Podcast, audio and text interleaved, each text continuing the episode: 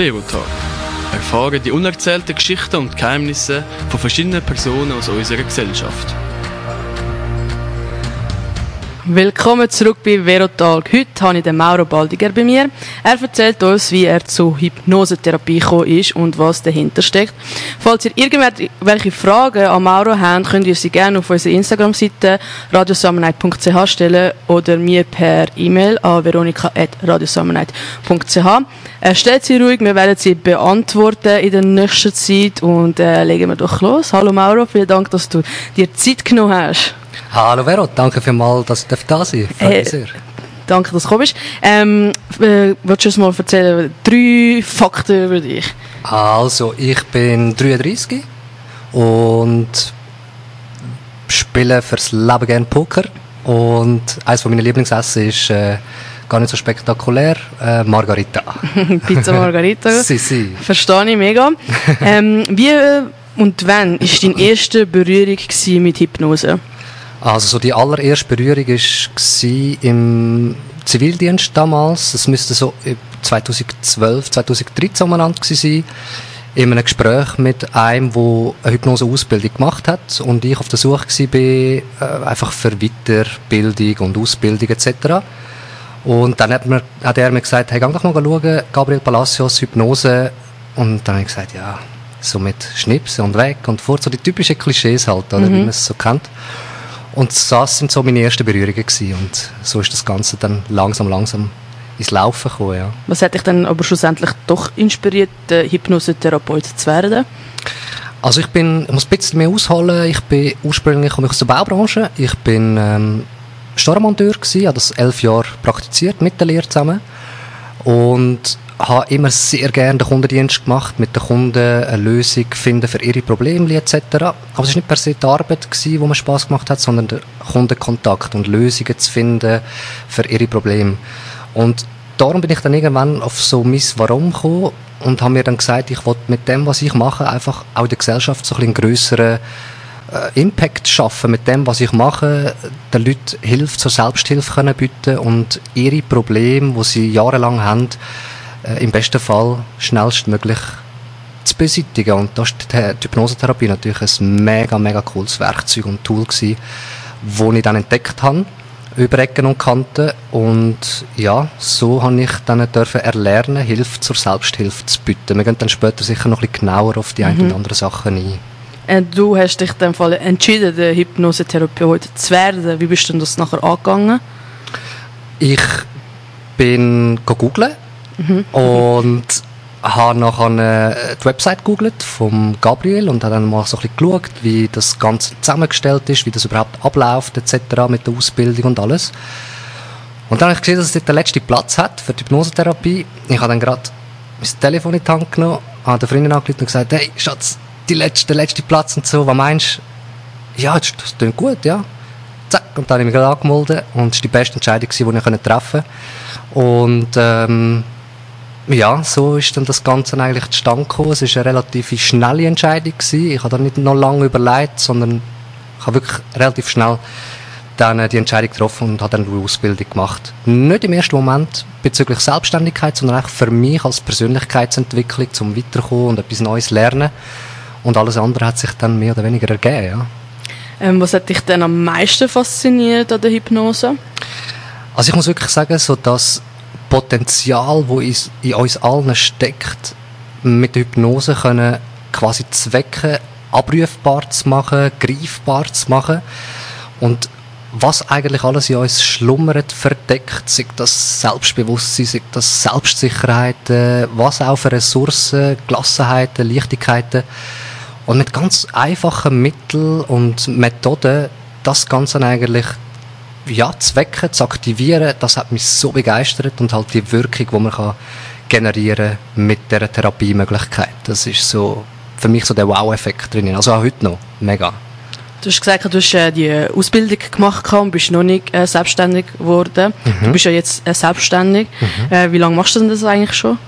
Also die Ausbildung habe ich gemacht 2014 auf 15. Es ist auch eine relativ schnelle Ausbildung, zwischen vier, fünf Monaten ungefähr. Und dann äh, habe ich einfach so ein bisschen nebenbei, ich bin immer noch 100% berufstätig gewesen und habe dann am Abend so mit Kolleginnen, Kollegen oder so mal einfach ein bisschen geübt etc. Und dann habe ich gemerkt, es packt mich immer mehr und mehr und dann bin ich immer wieder mal im Gespräch gewesen mit meinem Mentor, also mit dem Gabriel und irgendwann sind wir einfach auf den Punkt gekommen, hey, wieso nicht Firma gründen und 2017 habe ich dann nachher meine eigene Firma gegründet und seit 2017 bin ich zu 100% selbstständig auf reine Hypnose und Gesprächstherapie. Wo findet man dich denn? Mich findet man ganz einfach im Internet, wenn Mauro Baldinger ist oder Hypnose Baldinger, kommt sofort meine Website und ich bin im Aargau, eigentlich gerade zwischen Zürich und Basel, genau in der Mitte, in Leibstadt findet man meine Firma. Gut, falls ihr uns weiter zuhört und ihn finden wollt, dann wisst ihr jetzt auch wo. Ähm, du hast ja deine Ausbildung gemacht. Hast du für das ein Zertifikat bekommen und mhm. ein Diplom? Und du redest die ganze Zeit vom Gabriel. Du, wer ist der Gabriel und was ist das für ein Ausbildungsort beim Gabriel? Mhm. Also, ich habe die Ausbildung gemacht in der Palassos Relations äh, GmbH. Das ist ein, äh, mittlerweile auch ein Institut geworden. Das ist wirklich gross geworden. Und das ist auch zertifiziert, also vom weltältesten Hypnosetherapeutverband, dem NGH, National Guild of Hypnotists. Bist zertifiziert und diplomiert, bist nachher über den VSH, über den Verband Schweizer Hypnosetherapeuten, wo auch der Gabriel der Präsident ist. Und man könnte noch eine dritte Diplomierung haben über den deutschen Verband für Hypnosetherapeuten, wo man einfach autonom müsste selber beantragen. Hm. Also grundsätzlich ist es auch zertifiziert und diplomiert. Sehr gut. Und Krankenkasse anerkannt? Nein, das Nein. ist... Ähm, die Hypnose findet man leider wirklich vergebens in der Auflistung vom EMR oder von in dem Sinn Krankenkassen-Qualitätssicherungen. Mhm. Und grundsätzlich zahlt der Klient, Klientin bei mir aus der Privatkasse. Aber wieso nicht nachfragen? Sie können mehr weder Nein sagen grundsätzlich, aber zu 99 Prozent muss man davon ausgehen, dass sie nichts übernehmen. Leider. Okay. Noch nicht. Hoffen wir mal, dass es in der Zukunft anders wird aussehen. Ähm, in der Ausbildung, was mhm. muss man sich vorstellen? Mhm. Was, wie ist denn die Ausbildung so abgelaufen? Okay. Also die Ausbildung ist so aufgegliedert, dass man ein Basisseminar hat. Das ist eigentlich grundsätzlich so wie ein Gesamtpackage, wo man alles ein Stück weit ein bisschen ankratzt an der Oberfläche. Und da hat man schon mal ein kleines Grundbasiswissen in dem Sinn. Und nach dem Basisseminar äh, hat man schon das Zertifikat einfach für die Basistagung. Das ist ein Tag. Und nachher ist es modular aufbauen auf acht Module. Und dort wird es dann spezifischer, wo man dann spezifischer auf die jeweiligen angeschnittenen Sachen im Basisseminar eingeht. Und beim Modul 8 hat man dann auch noch eine Prüfung, und die ähm, wird dann natürlich auch noch klar korrigiert etc. Und die hat man natürlich auch die Möglichkeit, maximal zweimal zu wiederholen. Und wenn es dann in dem Sinne mit dem dritten Anlauf nicht klappt, würde man dann einfach eine längere Prüfung machen, wo eine Stunde geht, wo ich dann als Experte mit dabei bin, wo man Fallbeispiel bespricht, so dass man wirklich sieht, dass der Teilnehmer vom, von der Ausbildung das verstanden hat und kann anwenden. Also du tust in dem Fall auch die Leute thera therapieren, ja. Äh, ich meine, ausbilden natürlich. Genau. Gut. Genau. Ähm, andere Frage. Kannst du uns einfach, einfach vielleicht erklären, was Hypnose ist? Mhm. Grundsätzlich, also sagen wir mal der Fachausdruck, aber der bringt uns nicht viel, ist selektiv erhöhtes Denken bei verminderter kritischer Instanz. Jetzt ganz einfach gesagt, Hypnose ist nichts anderes wie ein ganz natürlicher Prozess wo wir alle tagtäglich Minimum zweimal erleben. Und zwar das erste Mal beim Aufstehen. Nachdem wir gerade aufgestanden sind, sind wir meistens noch in einem sogenannten Alpha-Zustand, wo wir noch ein bisschen so am Wachwerden sind. Oder kurz bevor wir einschlafen, einnicken, so das, also wie gehen, fühlen, das kennt man vielleicht auch ein bisschen.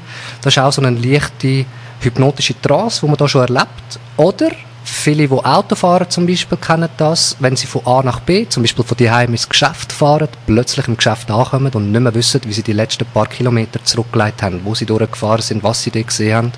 Das bereits ist schon eine leichte Form von einem hypnotischen Trance-Zustand. Das ist mir mega oft passiert. Absolut. Ey. Also wirklich, habe ich mir wirklich auch, als ich allein Auto gefahren habe, mega oft äh, gefragt, hey, also wie bin ich jetzt da angekommen und habe keinen Unfall gebaut vor allem. Vielleicht keine rote Ampel überfahren. ja, das auch noch dazu. Aber das passiert, glaube ich, eher meistens auf der Autobahn, glaube Ja. ich. Ja. Also mir auf Wenn jeden es so Fall. monoton wird Genau, und ja. gleichbleibend, genau, genau. Mega. Ähm, was sind denn die typischen Elemente von einer Hypnosesitzung? Ähm, die typischen Elemente sind grundsätzlich Wille, Glaube, Vertrauen vom Klienten mal. Weil wenn der Klient nicht will, kannst du es vergessen. Wenn er nicht daran glaubt, dass die Hypnosetherapie für ihn etwas bewirken kann, wird es noch schwieriger. Und wenn er in dem Sinn mehr oder am jeweiligen Therapeut, Therapeutin nicht vertraut, dann kannst du es auch vergessen. Das sind so die drei Grundbausteine. Und von einer Sitzung hat man grundsätzlich immer eine Anamnese, das heißt, man muss ja zuerst mal wissen, um was geht es denn überhaupt, also was willst du anschauen bei mir in der Sitzung. Ähm, das heißt, man hat ein Vorgespräch, eine Anamnese, wo man das jeweilige Anliegen mal anschaut. Wir reden grundsätzlich auch von Anliegen und nicht Problem, weil Probleme grundsätzlich eher negativ behaftet sind, Anliegen sind neutraler. Dann hat man einen Wirkungsteil, wo man eben dann die hypnotische Trance und, und das Gespräch etc. drin hat. Und danach hat man noch ein Nachgespräch, wo man das Erlebte nochmal nachbespricht und wie das weitere Vorgehen ist, ähm, was er oder sie noch quasi hausaufgabenmässig ähm, darf, kann anwenden, damit man die Wirkung, die man erlebt hat, auch noch weiter nachhaltig und langfristig darf miterleben, mitziehen. Wie fühlt es sich denn an? Also das ist für mich eigentlich eine der spannendsten Fragen. Wie fühlt sich das an, wenn man in einen Hypnosezustand kommt? Grundsätzlich ist es einfach wirklich eine geistige und körperliche Entspannung. Das heißt, ähm, es ist so ein, ein schlafähnlicher Zustand. Man ist echt tief entspannt, die Muskeln sind entspannt und grundsätzlich ist es einfach wirklich eine tiefe Ruhe in dem Sinn. Genau. Also man ist, so, man ist nicht am Schlafen, man ist so zwischen Schlaf und Wachsein. Genau, ganz genau. Es kann es aber gleich auch mal geben. Also ich habe so phasenweise, es ist immer sehr unterschiedlich, aber habe ich wirklich auch manchmal ganze Tage, wo wirklich einer nach dem anderen einschläft, während einem Wirkungsteil. Und, aber auch das ist gar kein Thema, weil wir haben so verschiedene Gehirnströme und jetzt angenommen, ich würde den Raum verlassen und sie oder er schlaft, würde er spätestens nach ein paar Minuten selbstständig wieder wach werden. Und ähm, man redet jetzt vom sogenannten Berger-Effekt, das heißt, das Hirn reguliert sich selber und ähm, so ein Steckenbleiben oder ein komplett abdriften und nicht mehr zurück können kommen, das ist alles Klischee. Das räumen wir auch nachher noch ein bisschen auf die Seite. Dann. Welche Mythen und Missverständnisse gibt es um das Thema Hypnose, wo du gerne aufklären möchtest? Also, ganz klar, das Gute ist grundsätzlich, eigentlich jeder kennt Hypnose. Aber aus dem Aspekt von der Showhypnose, sprich so das typische Klischeehafte, das Wegsein, das Willenlossein, das quasi in einen Zwiebeln zu beißen und das Gefühl, dass sie einen Äpfel oder den Namen vergessen und so Sachen. Und das hat absolut gar nichts mit der therapeutischen Hypnose zu tun. Das heißt, das Wegsein, das Willenlossein, das Ausgeliefertsein, das nicht wissen, was man macht oder was man sagt, das kann man wirklich komplett vergessen. Warum? Weil man immer seinen freien Willen hat. Also wenn du zu mir in eine Therapie kommst, dann bist du immer in deinem freien Willen. Du wirst nichts sagen, nichts machen, nichts tun, was, nicht, was du nicht willst, aus deiner eigenen Moral oder Ethik heraus. Und theoretisch gesehen kannst du jederzeit die Augen öffnen in der Hypnose, jederzeit theoretisch aufstehen, intervenieren, unterbrechen. Das heißt, du bist nie ausgeliefert oder willenlos, du bist immer in deinem freien Willen und kannst grundsätzlich immer entscheiden, was du machst oder was du nicht machst, was du sagst oder nicht sagst. Und man redet auch von einer sogenannten ähm, Hypermnesie, das heißt grundsätzlich es gibt auch Leute, die haben Angst, quasi dann etwas auszuplappern, wo sie quasi als Geheimnis haben und die würden das dann in Hypnose erzählen oder einfach so am Therapeut ausrichten. Das kann man auch vergessen, weil in das Gegenteil ist der Fall. Also grundsätzlich ist es durch die Hypermnesie noch mehr möglich eigentlich zu lügen. Also man ist noch kreativer grundsätzlich. Man ist noch kreativer in den Vorstellungen etc. Aber eine mega spannende Frage für mich. Also wenn jetzt zum Beispiel du für die Polizei würdest arbeiten, könntest du auch jetzt so nicht ein richtiges Geständnis gesagt, von einem Verbrecher rausholen? Mm, Grundsätzlich kann man vielleicht mit gewissen gezielte Fragestellungen, gezielte Suggestionen die Worte rauskützeln, aber ich mache aus einem Teufeli kein Engeli und aus einem Engeli kein Teufeli. Also mhm. ich kann ihn jetzt nicht quasi ähm, zum Moralapostel umfunktionieren, ja. dass quasi der Verbrecher sagt, ja doch, äh, hey Leute, ich bin im Fall gewesen, ich habe da äh, die Bank ausgeraubt oder was auch immer. Also das wird schwierig der Fall sein. Gut. Wie arbeitet ein Hypnosetherapeut mit dem Unterbewusstsein von einem Klienten während der Hypnosesitzung? Mhm.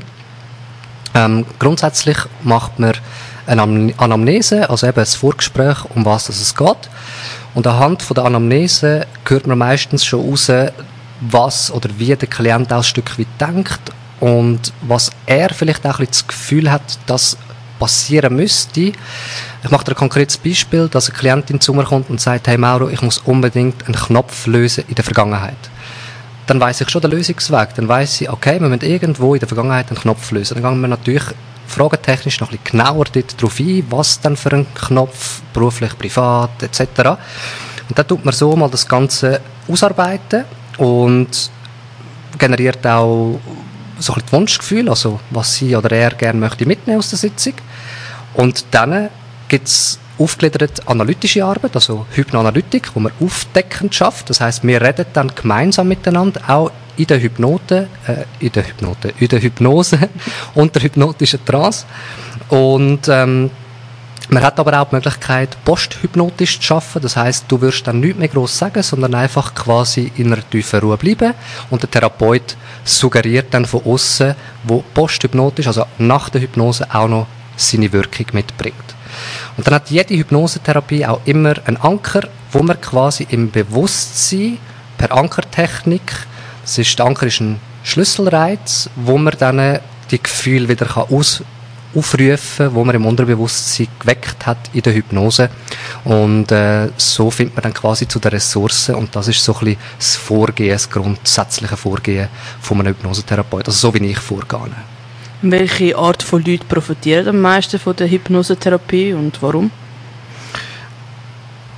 Die, die am meisten profitieren, sind wirklich die, die auch so ein bisschen aktiv an sich arbeiten wollen. Das heisst, ähm, die, die wirklich auch wollen, in die Veränderung gehen, die, die wirklich auch wissen, hey, es ist auch ein Stück weit, ähm, ja, ein bisschen Hard Work in dem Sinn, aber auch Smart Work, ähm, wo sie wirklich an sich arbeiten, also die haben am meisten ähm, Nutzen daraus raus, weil sie wirklich auch aktiv daran arbeiten. Und das ist eigentlich im Endeffekt auch das Ziel, dass ich Hilfe zur Selbsthilfe biete. Das heißt, ich führe dich zu deinen eigenen Ressourcen, dass du in Situationen, wo du vielleicht Angst oder Zweifel oder Unsicherheiten verspürst und hast, deine Ressourcen von Selbstsicherheit, von Selbstvertrauen, von Leichtigkeit oder Gelassenheit kannst abrufen. Und so profitieren eigentlich die, die aktiv sind, am meisten davon. Also die, die wirklich rein nur quasi passiv können konsumieren, die sagen, hey Mauro, schau, mein Problem ist, oder mein Anliegen ist das und das, da mach. Da ist die Erfolgsquote sehr wahrscheinlich geringer, wie bei dem, wo selber schon zum Beispiel meditiert, wo selber ähm, aktiv an sich schafft, wo vielleicht Erfolgsjournal schreibt oder was auch immer. Und ähm, das ist so ein bisschen die Differenz, ja. Kannst du uns von einer Erfolgsstory erzählen? Ja, absolut. Also eine von der für mich spannendste Geschichte ist so eine Klientin die wegen Anorexie gekommen ist. Anorexie ist eine Form von der Magersucht. Und äh, sie ist jahrelang in verschiedensten therapeutischen Verfahren und Behandlungen gewesen und hat keine wirklichen lebensqualitativ verändernden ja, Gefühle bemerkt. Ist eigentlich immer stets in Depressionen, depressive Episoden gewesen ist zu mir in eine Sitzung gekommen und haben wirklich eine intensive Sitzung gehabt, über etwa anderthalb Stunden, vielleicht ein bisschen mehr. Und ich habe dann äh, nicht über sie persönlich, aber über Eck und Kanten erfahren, dass die ganze Familie sich nicht hat können erklären wie das zustande gekommen ist, aber sie hat wieder gesund sich davon ernähren, hat nicht mehr müssen über das Erbrechen ähm, Druck ablassen und mit den Methoden, die wir ausgearbeitet haben, ist sie wirklich frei gekommen, grundsätzlich von dem, was sie damals so belastet hat. Oder auch eine Klientin, die ähm, mit Vitiligo zu mir gekommen ist, das ist eine Haut, ähm, Hautbilderkrankung, das mhm. heisst, es gibt auch ein Model, das so Das sind so weiße Flecken, vor allem im äh, Gelenksbereich, ums Maul herum, um die Augen. Und sie ist zu mir gekommen und hat schon gewisse Vorkenntnisse gehabt in Bezug auf Epigenetik und hat gesagt, weißt du, Mauro, ich glaube fest daran, dass ich mit meinen Gedanken meine Zellen kann beeinflussen Und dann konnte ich natürlich gerade ansetzen dort, das ist auch ein Lösungsweg. Und dann habe ich äh, mit ihr zusammen geschafft und sie hat mir drei Wochen später ein Mail geschrieben und hat gesagt, Mauro, es ist unglaublich, aber meine Zellen äh, gehen wieder in die Rep Re Repigmentierung, also sie gehen wieder in den Urzustand zurück. Und das war für, die- für mich natürlich eine mega, mega schöne ähm, Rückmeldung gewesen, ja. Und es kommen wirklich immer wieder so Rückmeldungen und äh, das ist auch mitunter mein, Warum. Wenn ich das höre, dass die Menschen weiterkommen, durch das, was wir ausgearbeitet haben in der Sitzung, da komme ich heute noch Gänsehaut über, also du siehst es gerade, äh, mit eigenen Augen und das ist wirklich so ein bisschen auch mein Warum. Hilfe zur Selbsthilfe bitte, ja. Mega schön, so Sachen zu hören. Das berührt mich auch mega. Ähm, daraus entsteht auch meine Frage, hast du auch bestimmt Mi- Methoden oder Techniken entwickelt, die dir helfen, die Wirksamkeit von der Hypnosetherapie zu verstärken? Ähm, ja.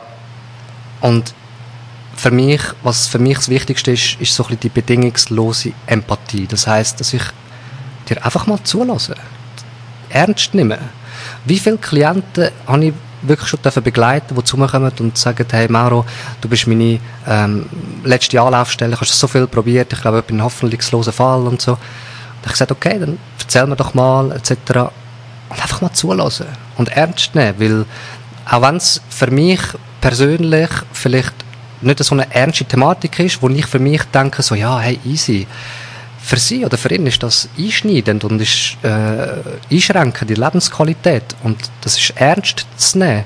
Und wenn man dann nicht ernst genommen wird, dann ja, wie willst du vorwärts kommen und, und fühlst dich einfach nicht gehört, fühlst dich nicht gesehen. Und das ist für mich so ein bisschen das bedingungslose, äh, empathische, das einfach einfühlsame, das Eingehen auf das Anliegen, wo er sie hat. Ich glaube, das ist etwas von mega, mega Essentiellen in der Therapie. Und ähm, ja, ich glaube, das ist ein wichtiger Faktor. Ja, definitiv. Also das finde ich auch. Also ich weiß einfach nur, dass mega viele Ärzte, äh, wenn sie nicht eine Lösung haben, sagen ja, das bist du. Also du das ist in deinem Kopf. Mhm. Das finde ich eigentlich mega ansehen. Also Schnell gesagt. irgendwo, so ja, mega. Aber nur weil sie jetzt keine Lösung gefunden haben, ja, du bist schuld. Das ist in deinem Kopf. äh, Du, irgendjemand stimmt mit dir nicht. Nicht deine eben weiße Flecken an deiner Haut sind wegen dir. Obwohl es vielleicht eine viel äh, größere ähm, Lösung ist, oder? Mhm. Ähm, welche Rolle spielt die Zusammenarbeit zwischen dem Hypnosetherapeut und dem Patient während einer Sitzung? Ähm, ganz klar eine essentielle. Ähm, das heißt, da gehen wir so ein bisschen auch auf äh, die autogenen Faktoren, also so ein bisschen auf den Willen, auf den Eigenwillen, auf die Eigeninitiative. Das heißt, wenn jetzt eine Klientin oder ein Klient zu mir kommt und eigentlich schon selber gar nicht wirklich will, dann kann ich noch so ein guter Therapeut oder Therapeutin sein. Ich werde nichts können bewirken oder nicht maßgeblich etwas können bei ihm, bei ihr bewirken, weil er oder sie schon gar nicht will. Und darum ist Zusammenarbeit, also das, das Miteinander und gemeinsam die individuelle Lösung zu generieren, äh, mega wichtig und essentiell. Also das heißt, das Mitschaffen, das Mitwirken vom Klient, von der Klientin ist essentiell für mich als Therapeut, weil ich kann nichts bewirken, wenn er nicht will oder sie nicht will. Keine Chance. Wenn ich jetzt zu dir kommen würde, wie würdest du das angehen, dass ich mich jetzt dort mega wohl fühle? Mhm. Also die Umgebung, mich in dieser Umgebung wohlfühlen? Mhm.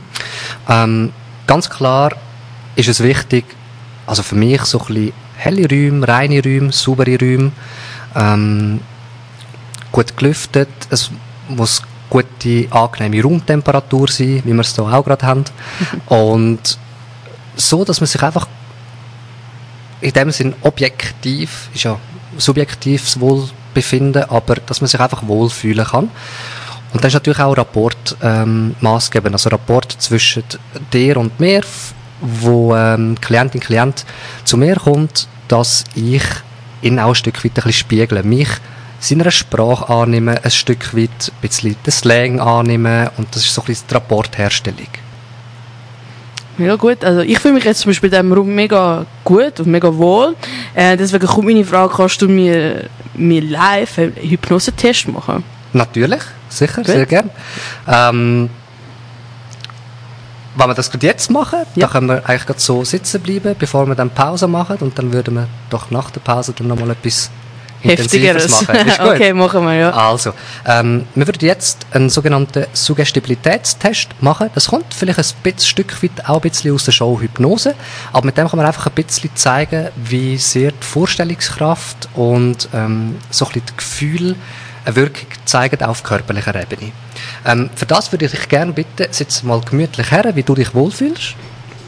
Und dann streckst du einfach mal deine beiden Arme waagerecht führen, genau so, dass beide ähm, Handinnenflächen zueinander zeigen.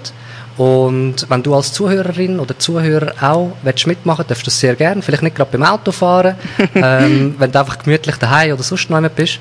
Und dann schließ doch gerne mal kurz deine Augen. Sehr gut. Nimmst nochmal einen tiefen Atemzug. Sehr gut. Und jetzt stell dir mal vor, Vero, wie in deine Arme führen bis in die Fingerspitze eine magnetische Flüssigkeit fließt. Und stell dir mal vor, wie deine Arme sich immer mehr förmlich anziehen zueinander, es- wie magnetisch zueinander gehen. Stell dir vor, wie sich die beiden Hände immer mehr und mehr anziehen, wie eine magnetische Kraft immer stärker und stärker wirkt. Genau, sehr gut. Stell dir vor, wie es immer stärker und stärker zusammenziehen. Immer stärker. Wie zwei starke Magneten ziehen sich die beiden Arme immer mehr und mehr zusammen. Immer mehr und mehr. Sehr gut. Und noch stärker. Sehr gut. Und jetzt öffne doch gerne mal deine Augen, Vero, und schau mal, wo deine Hände sind. Sehr gut. Ich muss sagen, ich habe es gespürt, die ganze gespürt, Zeit. Ja, Sehr ich gut. habe es gespürt. Wenn du möchtest, machen wir gerne noch eine kleine, kurze andere Übung oder einen anderen Test. Streck auch gerne deine Arme beide führen mit den Handflächen gegen oben, genau so. Und jetzt nimm mal einen tiefen Atemzug, tief einschnaufen und beim Ausschnaufen die Augen schließen. Sehr gut. Und jetzt stell dir mal vor, Vero, wie du in, einer, in deiner linken Hand einen schweren Stein hast. Genau, der wird immer schwerer. Und in deiner rechten Hand ist ein Heliumballon, wo deine Hand immer höher und höher wird ziehen. Immer höher und höher. In der linken Hand wird es immer schwerer und schwerer, in der rechten immer leichter und leichter. Und beende den Test und schau mal, wo deine Hände sind. Spannend, Also gell? Meine linke Hand ist äh, jetzt für Zuhörer und Zuhörer jetzt wirklich am Tisch und meine rechte Hand ist ganz weit oben. Aber es ist wirklich krass, also ich, muss ja, also ich spüre das die ganze Zeit, äh, wie sich ändert äh, und ich muss so innerlich lachen. Mhm. Genau. Weißt du, dass ich so ich kann nichts dagegen machen. das passiert wirklich, also ich verfälsche es überhaupt nicht. Mhm. Es ist ja so, dass man geht davon aus, ähm, die Quote ist so 1 zu 10. Das heisst, etwa 10% ist resistent gegen das. Bei jeder Zehnte wehrt sich nicht einmal aktiv, sondern er will sich einfach nicht auf das einlassen. Jetzt durch den Test, den wir jetzt gerade gemacht haben, weiss ich, dass du dich auch auf das einlässt, auf die Suggestionen, die ich dir gebe. Jetzt aber, wo du auch gesagt hast, hey, ich kann mich wie nicht dagegen wehren, wenn jetzt ich dir würde sagen, hey, lass, Vero, schließ mal deine Augen, nachdem du die Augen dann wieder öffnest, gibst mir dein Bankkärtchen und deinen PIN-Code und würdest sagen, Mauro, du Schnecken ab, das machen wir nicht. Okay? Also das heisst, dort ist wirklich auch so ein, ein, ein, ein Break, wo eigentlich dein innerer Türsteher würde kommen und sagen, hey, halt, stopp, das lassen wir nicht zu. Mhm. Das heisst, alles, was moralisch oder ethisch verwerflich ist, wirst du automatisch dann einen Cut machen.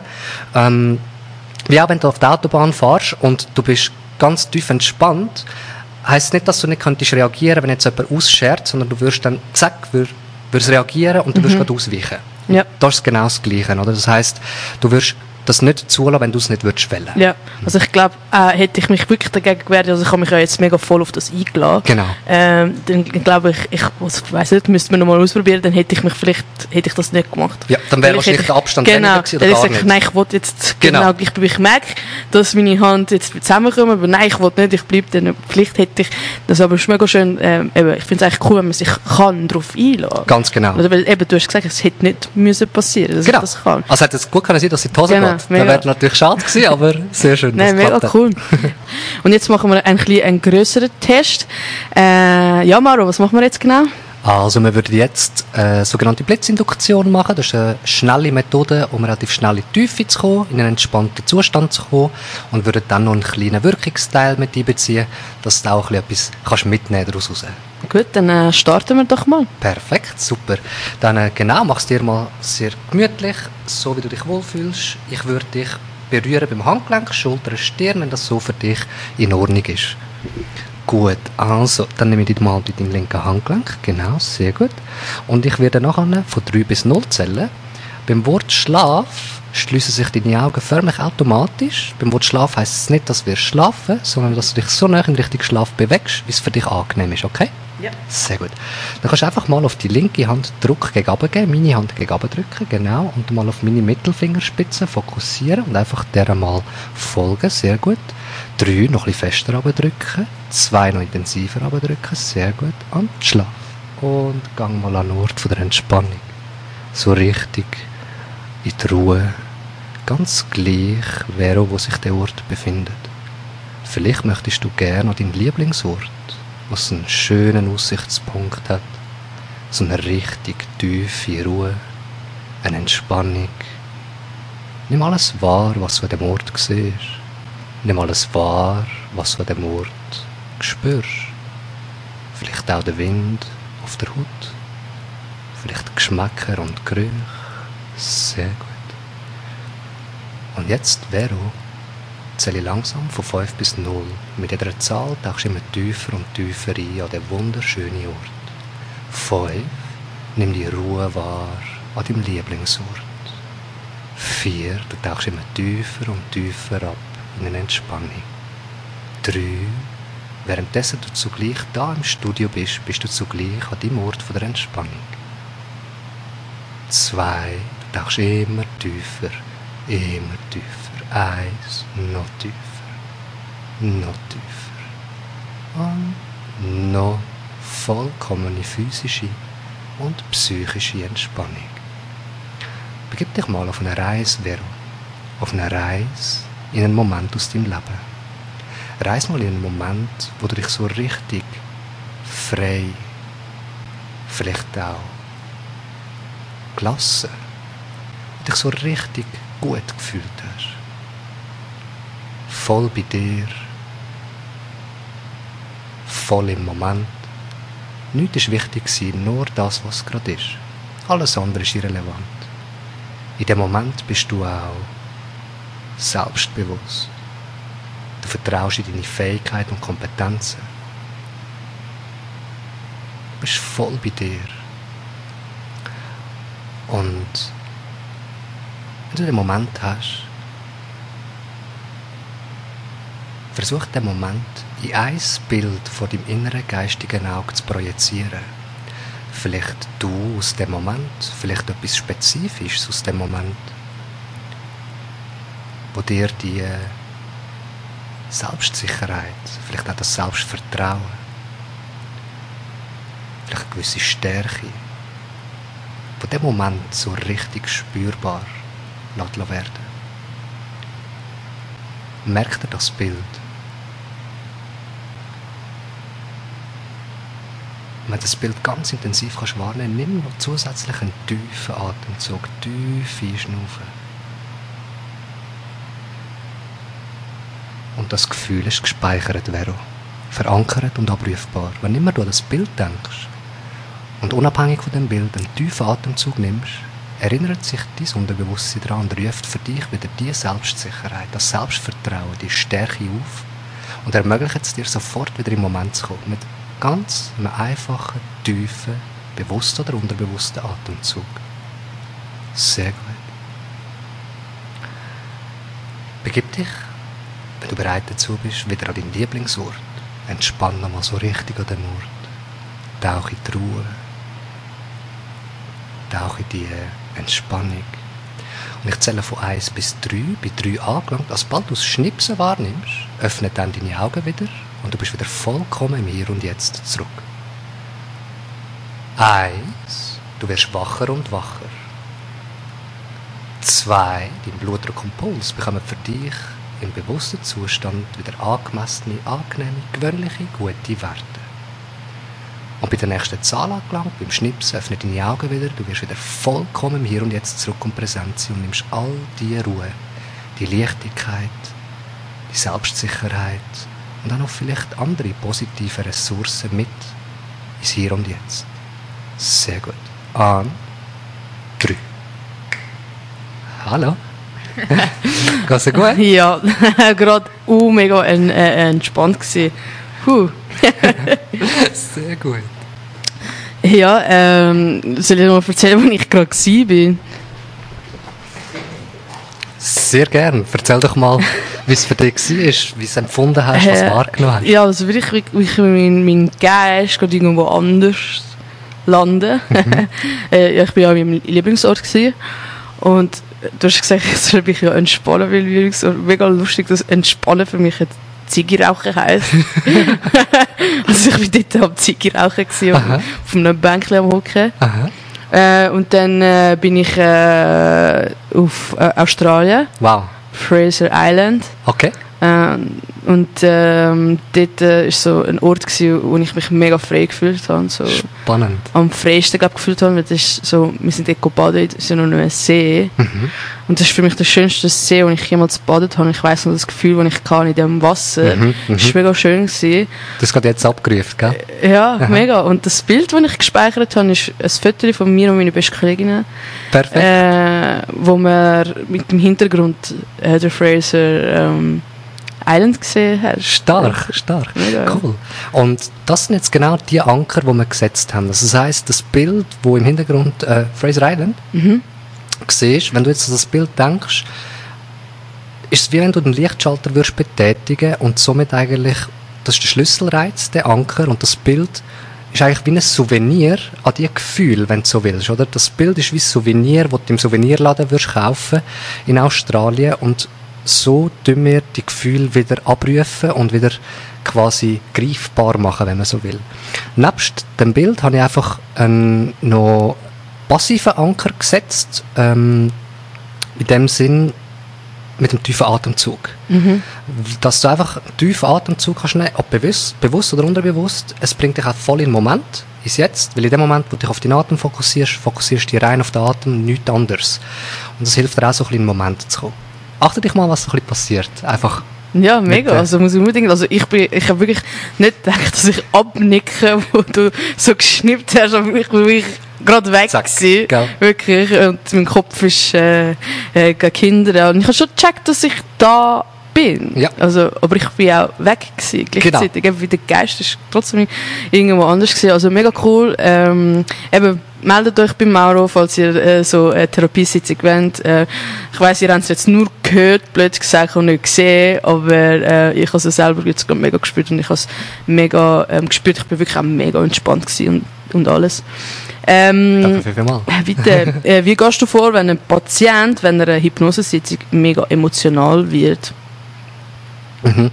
Ähm, wir haben dort äh, sogenannte Notfallmaßnahmen, ähm, beruhigende Worte, die wir einsetzen, oder auch, wie du auch gemerkt hast, habe ich dich doch bei der Stirn habe ich so leicht fein gekreist. Nein, das habe ich im Fall gar Hast du nicht nicht gemerkt. Okay. Ähm, das ist auch so ein bisschen eine beruhigende Massnahme, die man kann, äh, mit unter anderem einbeziehen kann. Man muss aber vorankündigen, damit auch das Gegenüber nicht verschrickt, weil wenn es eben vielleicht in einer redramatisierten Situation ist oder was auch immer, dann äh, ähm, will man nicht noch das Ganze verstärken, indem man noch berührt etc. Dann tut man in der Regel mit ähm, Suggestionen schaffen mit ruhigen Worten und beruhigenden Worten oder an einen Entspannungsort. Wie auch dich haben wir ja am Anfang sind wir ja an einen Entspannungsort gegangen, an deinen Lieblingsort. Mhm.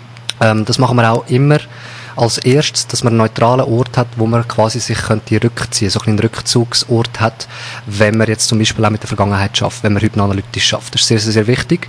Und äh, auch wenn man analytisch schafft, geht man nie in die Vergangenheit man geht nie ins Wasser quasi ohne Rettungsring, wenn man so will, oder? Das heißt, wir tun immer zuerst eine positive Ressource generieren, eine Freiheit, eine Leichtigkeit, was auch immer, und dann geht man allenfalls, wenn das der Klient will, eben dann mit der Vergangenheit arbeiten. Und so wird man dann die Notfallmaßnahmen ähm, ergreifen, äh, so dass man es gegenüber der Klient, Klientin kann ähm, beruhigen, entspannen. Gut. Ähm, was hättest du jetzt gemacht, wenn ich jetzt nicht an Hypnose geglaubt hätte? Wie wichtig ist es, dass man daran glaubt? Ähm, ich würde würd- wirklich sagen, dass wir, wenn man so will, wir haben Willen, Glauben, Vertrauen so ein bisschen als Grundfundament. Also kann man so ein bisschen, man kann nicht sagen 33 Prozent, also ein Drittel, aber es ist ein großer Teil der Glaube an das zu haben, wenn man so ein bisschen will, wie der Placebo-Effekt, wenn man so ein bisschen will, oder? Wenn ich nicht an das glaube, dass man die Therapie etwas bringt, wie will es etwas bringen? Und darum ist der Glaube drinnen also wirklich ein essentieller grosser Teil, weil wenn der Glaube fehlt, wird es schwierig, selbst wenn die Therapie top war, ähm, würde man selber eigentlich sich Weg in Stein legen, sodass die Wirkung gar nicht zu tragen könnte kommen, weil es kann ja nicht sein, dass das wirkt, weil man glaubt ja nicht dran, oder? Und ähm, darum ist der Glaube schon essentiell. Also es ist wirklich ein grosser Faktor, nebst dem Willen und dem Vertrauen. Wenn man einfach nur skeptisch ist, weil das, das darf man ja, das gibt es auch. Wie ist es dann? Eine reine Skepsis finde ich grundsätzlich gar nicht schlecht, weil das ist auch ein bisschen Selbstschutz, oder?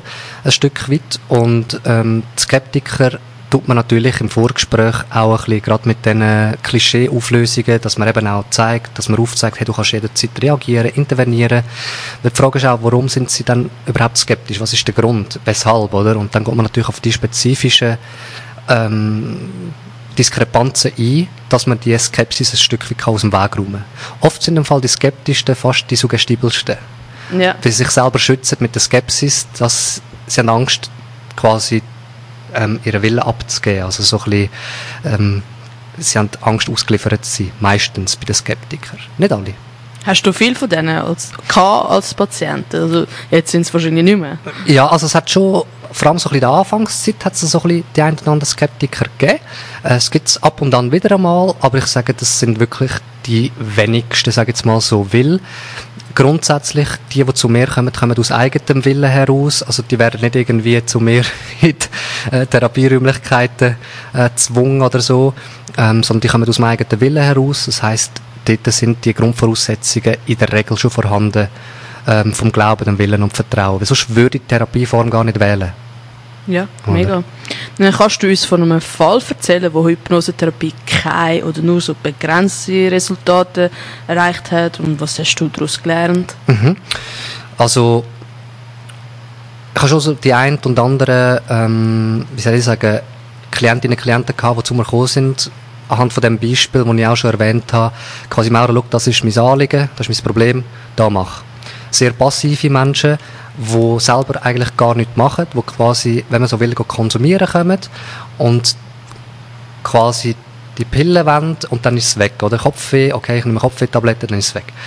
Ähm, das sind in der Regel die, die nicht so den Wirkungsgrad erfahren, wie die, die wirklich aktiv auch die Anker nutzen, daran arbeiten und das Ganze wirklich so ein bisschen in ihrem Leben integrieren. Und dann halt auch die Menschen, die ähm, ja quasi die Hoffnung eigentlich schon ein bisschen aufgegeben haben, weißt, wo so ein bisschen sagen, ja, ich habe alles schon probiert, von Shiatsu über Kinesiologie, über äh, Psychiatrie, über weiß ich was. Und äh, ja, ich weiß nicht, ob du das jetzt auch noch schaffst. Du bist so meine letzte Hoffnung, oder? Das ist eine riesige Erwartungshaltung, die da Mega, mir entgegengebracht wird. Und das ist eigentlich das Erste, wo ich sage, los, ähm, ich helfe dir nicht. Ich bin nicht deine Hilfe. Ja. Ich helfe dir schon, aber ich helfe dir zur Selbsthilfe. Dass Du bist selber kannst Unterstützung. Ganz genau. Weil ich wollte ja, dass du selber kannst schwimmen. Es kann ja nicht sein, dass du immer mit Schwimmflügeln musst ins ähm, Erwachsenenbecken gehen. Du willst schon selber irgendwann deine Schwimmen machen. Das heißt, wir lernen zu schwimmen. Wir lernen, dass du dir selber kannst helfen, dass du selber deine Kraul oder was auch immer Schwimmzeug kannst machen und mich nicht mehr dabei musst haben. Und wenn jemand sagt, hey Mauro, du bist nicht mehr die Hoffnung, das ist wie wenn sie mich zu der Ressource machen. Aber ich bin nicht die Ressource, sondern ich führe sie zu ihren eigenen Ressourcen. Und das ist das Ziel. Ja. Und ähm, darum sind die passiveren Menschen eigentlich die, die ein bisschen weniger profitieren von einer Sitzung. Gut. Äh, wir machen nochmal eine kleine Pause, bevor wir eine Pause machen. Hey, ich habe jetzt voll äh, eines oder zweimal wieder das Bild vor Augen gehabt und habe mir mega tief eingegangen und wieder ausgegangen und ich komme wieder in Erinnerung gekommen, dass du gesagt hast, wenn ich das Bild wieder vor Augen habe, eben so Selbstbewusstsein und tief und mich an dem Atmen erinnern und es ist auch automatisch passiert, mega lustig. ja, auf jeden Fall, ich kann das euch noch wollen, äh, ähm, erzählen. Äh, wie misst du den Fortschritt von einem Patienten während der Hypnosetherapie und äh, wie lange geht es in der Regel, bis Veränderungen spürbar sind? Also es ist sehr individuell. Ähm, grundsätzlich misst sich der Fortschritt anhand von der Empfindung vom Gegenüber. Also Klientin, Klient ist maßgebend für den Fortschritt, weil ich kann es nur erahnen, er spüren, so ein bisschen drin fühlen, aber im Endeffekt steckst du in den Schuhen und weißt, wie du fühlst oder eben nicht fühlst. Das heißt, anhand von der Empfindung vom Klienten, Klientin messen wir den Fortschritt und anhand von dem dann auch weiter schauen. Also so ist mein Vorgehen. Und jetzt sagen wir, eine Klientin, Klient ist in der Sitzung gewesen, dann ist mein Vorgehen immer so, dass ich grundsätzlich keinen Folgetermin abmache, außer du wünschst es explizit, sondern ich sage dir dann, jetzt achte dich mal, was die nächsten zwei, drei Wochen passiert, was sich so verändert in deinem Leben, was du hast integrieren, was gut kannst umsetzen, einfach wie sich's jetzt anders anfühlt, wie es anders kannst umgehen mit diesen Situationen, wenn du wieder mal reinkommst, wo du vielleicht Angst oder Zweifel hast, wie du jetzt damit umgehst. Vielleicht mit mehr Selbstvertrauen, mit mehr Selbstsicherheit etc. Und dann mache ich in der Regel so ein bisschen die Timeline, dass ich sage, melde dich doch so nach zwei, drei Wochen, wenn du das Gefühl hättest, du hättest noch mal eine Folgesitzung, dann machen wir sehr gerne etwas ab. Aber grundsätzlich mache ich nichts ab, schon vorgängig, weil, ähm, ja, mein Ziel ist es, mit möglichst wenig viel zu erreichen. Ja, damit die Kunden nicht gesagt unnötig viel mehr Geld ausgeben, Genau, oder? genau. Ähm, welche Art von Problemen oder Störungen können am effektivsten durch Hypnosetherapie behandelt werden? Ich sage vor allem, also mein Hauptgebiet sind so ein bisschen Ängste lösen, Selbstbewusstsein stärken, ähm, Phobien lösen, sei das äh, Spinnenphobie, Tiersachen, äh, Flugangst ist zum Beispiel auch ganz eine starke Thematik. Ich meinte sogar, eine Frage war, ob man Flugangst kann therapieren kann, gell? Ähm, Also die Frage von äh, Instagram Genau. hat äh, äh, eine gestellt und man kann Flugangst therapieren. Mhm. Und das ist sehr gut therapierbar. Also, da ist auch eine Erfolgsstory drin bei mir im Insta, in den Highlights. Eine Klientin, die zu mir gekommen ist, die Flugangst hatte. Wir hatten eine Therapiesitzung gehabt. Nach dieser Therapiesitzung hat sie wirklich frei von Angst, von irgendwelchen Bedenken können fliegen. Und sie fliegt eben relativ viel ins Ausland, äh, wegen Meetings, Business-Meetings etc. Und sie hat dann die Rückmeldung gegeben, also auch öffentlich. Man sieht es auch bei mir im Insta äh, dass sie wirklich nach dieser Sitzung problemlos hat können fliegen. Mega schön. Und ähm, was ist äh, zum Beispiel, äh, wenn jemand äh, abnehmen will, wie, äh, wie geht das? Oder wie gehst du dort vor? Mhm.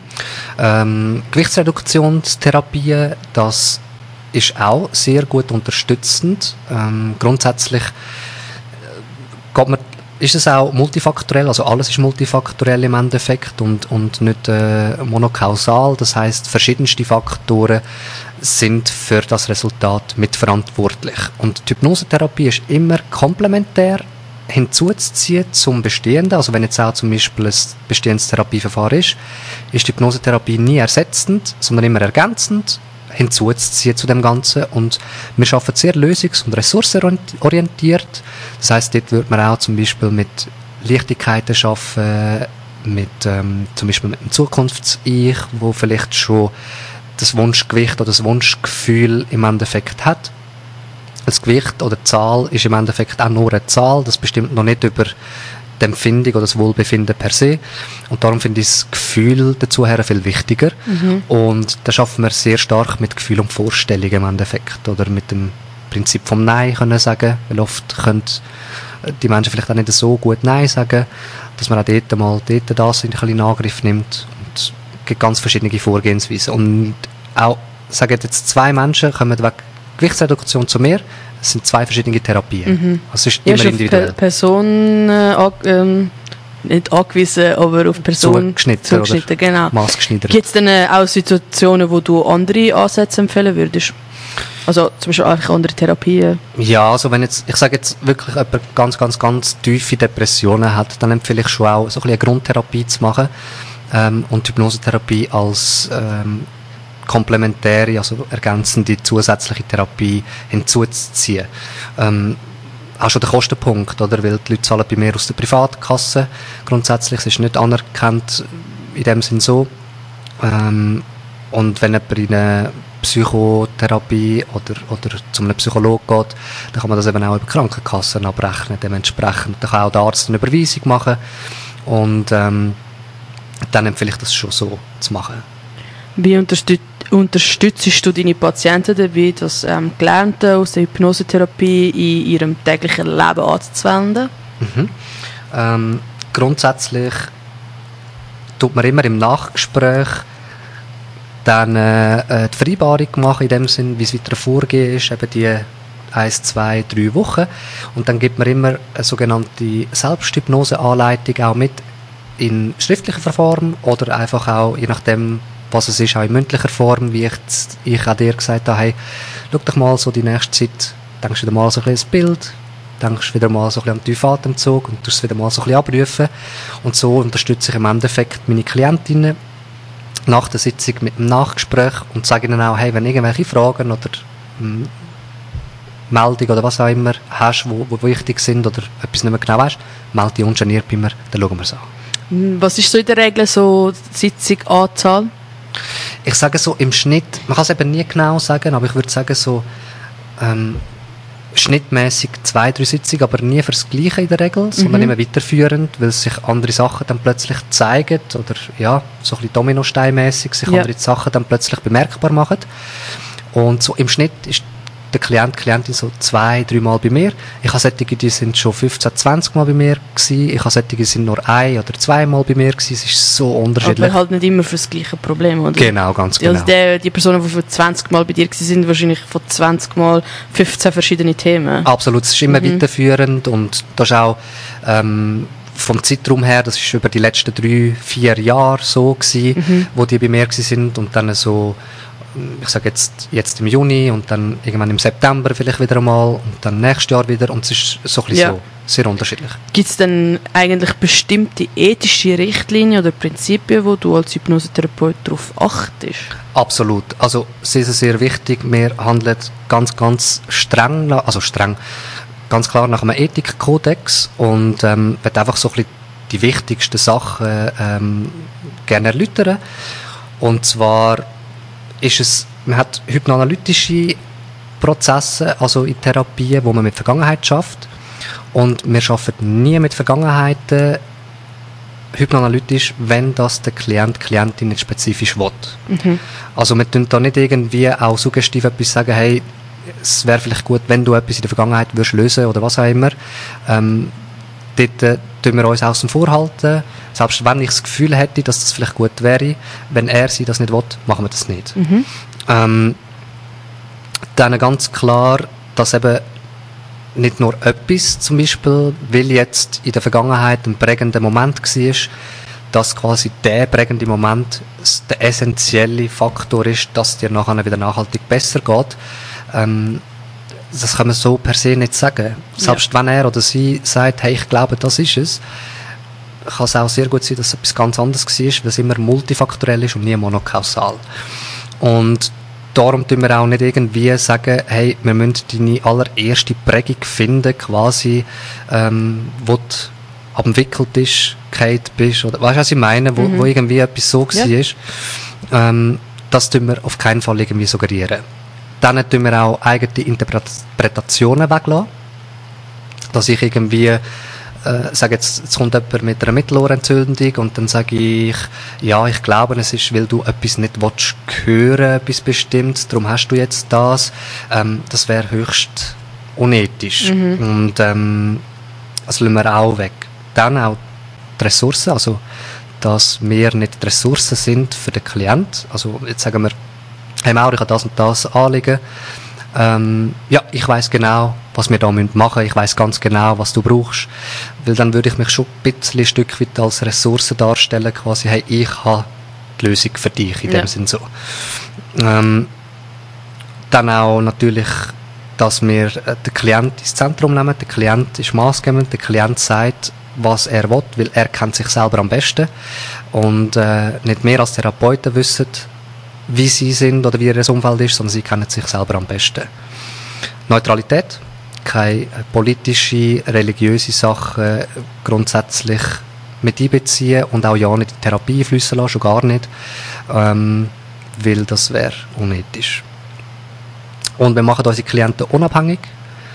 Wir wollen sie möglichst selber in ihre eigenen Ressourcen führen und unabhängig von uns machen und auch keine über gezogenen Sitzungen von der Dauer her. Das heißt, unsere Sitzungen, also meine Sitzungen, sind zwischen 60 bis 90 Minuten. Es kann auch sein, dass wir mal über 90 Minuten sind, mal gegen zwei Stunden kommen aufgrund vom langen Vorgespräch. Aber grundsätzlich sollte die Wirkung und, und das Gesamte nicht länger weder 90 Minuten bis Maximum 120 gehen. Und ähm, ja, das sind so ein die wichtigsten Sachen. Kein Heil- und Garantieversprechen, auf keinen Fall. Und immer, wir sind komplementär äh, medizinisch in dem Sinn und nicht ganzheitlich. Ich denke, das sind so die wichtigsten Aspekte. Es sind viele gewesen, aber mega krass, würde man nicht denken, aber alle mega verständlich, Gan- also dass es die gibt, also dass du auf das schaust. Ähm, wie bleibst du über die neuesten Entwicklungen und Forschungen in der Hypnosetherapie auf dem Laufenden? Ich meine, das tut sich ja auch immer entwickeln, das ist ja nicht festgemauert. Ganz genau, das ist nicht in Stein gemeißelt in dem Sinn so. Oder das ist auch in der Wissenschaft, gibt es immer wieder Erneuerungen und weitere Erkenntnisse. Und da halte ich mich natürlich mit dem Institut im Gespräch mit dem Mentor, also auch mit dem Gabriel der, im Austausch immer wieder so ein bisschen auf dem Laufenden und unter uns Therapeuten. Und so tue ich mich grundsätzlich so ein bisschen am Ball behalten, am Laufenden behalten, genau. Ähm, wie unterscheidest du dein Vorgehen von anderen Therapien? Ähm, also ich würde wirklich sagen, ich würde mich so ein bisschen als wirklich tief empathisch, also bedingungslos empathischer Mensch bezeichnen. Ich sage nicht, dass andere nicht so sind, überhaupt nicht. Aber ich höre mega, mega gut zu. Ich höre sehr, sehr, sehr stark zu und höre auch so ein bisschen zwischen den Zielen. Was es vielleicht auch so ein bisschen für Zusammenhänge, für Vernetzungen mit unter anderem mit sich könnte bringen. Und gehe mega, mega auf die Bedürfnisse von meinem Gegenüber ein, auf ihre individuellen Anliegen, auf ihre Individualität, wie sie sind als Mensch.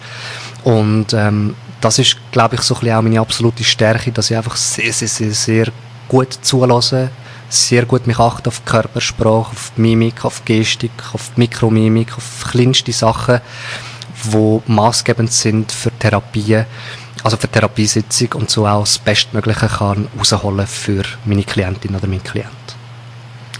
Ähm, was, du tust ja auch Hypnosetherapie heute, nicht Therapie, Therapeuten ausbilden.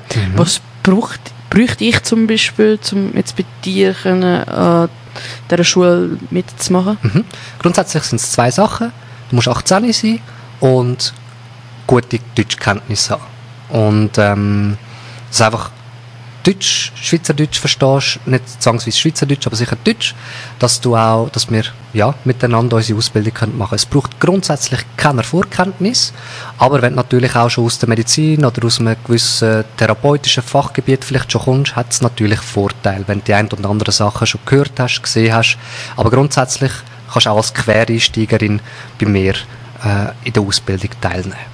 Wie lang geht denn die Ausbildung und wie viel kostet die? Die Ausbildung geht so im Schnitt zwischen vier bis fünf Monaten. Es kann natürlich ein bisschen Verzug geben, wenn mal Termin, ähm, ja, Verschiebungen sind etc. Aber grundsätzlich über so vier bis fünf Monate. Weil wir es natürlich auch klar differenzieren von einer staatlichen Ausbildung, wie zum Beispiel ein Psychologe oder ein Psychiater, wo ganz eine andere Ausbildung haben und breit gefächert etc. sind, äh, wollen wir uns auch ganz klar in dem Sinn nicht in, dies, in das Gebiet geben, dass wir irgendwelche St- Institutionen oder so Ärztekonsultationen ersetzen. Und dann äh, ist der Preis, jetzt äh, habe ich gerade frisch auch gestartet mit der Hypnosetherapie-Ausbildung. Jetzt der Start habe ich ein bisschen günstig gemacht. Die kostet jetzt 4,7 bei mir, aber im Normalfall ist sie bei 5100 ein paar verquatschte. 5,137 oder so. Okay, ja, eigentlich easy günstig. Ja, Im Gegensatz zu anderen Weiterbildungen oder Ausbildungen. Genau. Es ist Äh, finanzierbar. Äh, was spielt, also, nein, zuerst, äh, für die, die jetzt das gelost haben und Interesse hätten, wo findet man das jetzt, um sich anzumelden? Äh, Für eine Therapie Ja, oder nein, für eine die Ausbildung? Ausbildung, ja. Auf meiner Homepage, also wenn du Mauro Baldinger eingehst in Google, kommt gerade meine Website, findest du mich gerade und dann unter Ausbildung Hypnosetherapie, weil ich bilde dann auch Gesprächstherapeuten aus, also das ist dann unabhängig von der Hypnosetherapie und dort findest du alle Daten, alle Angaben und äh, etc. Ja, dann schaut mal vorbei, wenn ihr euch für das interessiert. Ähm, was spielt Hypnose für eine Rolle in deinem eigenen Leben? Sehr eine grosse, das heißt ähm, ja, zum Beispiel, ich weiß nicht, kennst es du, also es geht unter, ich würde sagen, hypnotisch ein bisschen. Wie viele Mal hast du auf die Uhr geschaut und hast Schnapszahl gesehen? 11, 11, 13, 13, 20, 20? Heute nicht, aber es gibt auch Situationen, das geht nicht oft, ja. Sehr gut. Jetzt denk dran, jedes Mal, wenn du ab dem heutigen Tag eine Schnapszahl siehst, denk für dich persönlich, dass du deinem persönlichen Erfolg, deinem persönlichen Ziel wieder einen Schritt näher bist. Egal was das ist. Sei das in Bezug auf Podcasts, sei das in Bezug auf was auch immer. Und das ist so ein bisschen eine Selbsthypnose. Das heisst, für mich, immer wenn ich so Schnapszahlen sehe, dann sage ich mir innerlich immer so den Satz, bin meinem persönlichen Ziel, meinem persönlichen Erfolg wieder einen Schritt näher gewesen. Das heißt, ich gehe dort auch ein bisschen Selbsthypnose. Plus, ähm, ich dusche seit mehreren Jahren, etwa vier, fünf Jahren, kalt. Das kälteste Kalt, das du kannst machen Und Wie bist du auf das gekommen? im Fall mega cool. Das ist äh, eine Kollegin, die gesagt hat, sie hat mir gesagt, hey Mauro, wie duschst du? Und ich gesagt, mit Wasser und du. Und dann hat sie gesagt, komm, was sag jetzt? Ich gesagt, ja, normal, einfach warm und so. Und dann sagt sie, ja, machst du mir einen Gefallen? Und dann habe ich gesagt, ja, sicher. Dusch von jetzt an, wie du dir gewöhnt bist, aber bevor du rausgehst, machst du ganz kalt. Ich habe gesagt, okay, ja, mach ich mal. Und da hat mir so eingefahren, dass ich gesagt habe, wow, das ist mega cool. Und ich mache es jetzt umgekehrt. Ich mache den Start, das kälteste kalt. Also es braucht mega Überwindung, jedes Mal. Jeden Morgen. Ja, definitiv. Well, It's always you against you, it's always me against me, sagt so der, wie soll ich sagen, so der bequeme Mauro, sagt so, nein, lass chill, lass, lass warm, du musst nicht kalt machen, heute müssen wir nicht. Und dann kommt so der Anteil in mir führen, so, ja, ich sage jetzt, der, der will, der, der mutig ist, der, der, ja, ein bisschen Drive hat, der sagt, nein, und jetzt geht extra. Wenn ich könnte kälter machen, würde ich noch kälter machen. Und warum dass ich das mache, das ist so ein bisschen aus der Komfortzone rausgehen. Und wenn ich es bei kleinen Sachen kann machen dann kann ich es auch bei grösseren einfacher machen. Oder wenn etwas ansteht, was ich nicht so gerne mache, fällt es mir einfach Mega, leichter. ja. Und dort habe ich ganz ein einfaches Tool, wo ähm, ich auch mitbekommen habe. Und das ist ganz einfach. Ich mache den Strahl an, kalt, und dann zähle ich. Drei, zwei, eins, let's go. Und dann in den kalten Strahl. Und in diesen drei Sekunden findet das Hirn einfach zu wenig Zeit, um Gegenargument zu finden, warum das es nicht machen sollte. Wobei ich manchmal auch zweimal muss zählen. Also ein bisschen Aber du machst es schlussendlich. Ja, aber ich mache es immer. Eben. Also immer, wirklich. Jetzt seit Jahren, auch im Winter. Aber du brauchst jedes Mal heute noch eine Überwindung, um das zu machen. Ja. Krass. Ja, also es fällt mir schon natürlich viel leichter wie beim ersten Mal, aber es braucht immer wieder Überwindung. weil Es wäre so viel einfacher, einfach warm zu machen. Mhm. Das ist, glaube ich, etwas, was ich beibehalten Also ich glaube, ich will das auch probieren, Test's mal über die Komfortzone rauszukommen. Das ist mega. Das müssen wir, wir Menschen allgemein ein bisschen mehr machen. Ja, besinn dich mal zurück, was Komfortzone heisst. Komfort aus dieser Zone. Weil du bleibst die alte Immer in. Bubble, ja. Du bleibst in der Bubble, oder? Du musst raus, dass du wachst, dass du dich weiterentwickelst. Genau. Und darum ist immer wieder gut, mal aus der Komfortzone rauszugehen. Brauchst du Hypnose selber auch ein bisschen für Entspannung? Oder eben dein Wachstum? Ja, du hast jetzt gerade erzählt, dass mit dem kalten Wald ist ja. Wachstum. Absolut. Aber zum Beispiel für Entspannung? Ja, sehr stark. Ich arbeite sehr gerne mit dem Atem, also mit dem Schnuff. Darum gebe ich es auch sehr gerne weiter, weil ja, ich glaube, wir schnaufen allgemein ein bisschen zu flach oder zu hoch oben, schnaufen nicht so tief runter etc. Und mit dem Schnuff und ähm, ja, also wenn du mir sagst, Mauro, die nächste Minute musst du schlafen, kein Ding. Auch wenn der da draussen durchfährt mit dem Töff, pennt er überall, wirklich. Zack. Oh, okay, ich glaube nur schon wegen dem sollte ich bei dir kommen. ich glaube, beim Schlaf amix ist da bei mir kritisch. Ähm, was würdest du jemandem raten, der Interesse hat, selber Hypnosetherapeut zu werden? Ja, ganz klar, melde dich bei mir, melde dich bei Hypnose Waldinger, gehst auf die Website und ähm, meldest dich an und wir schauen dann beide, ob das für uns beide stimmig ist und passend ist und dann schauen wir.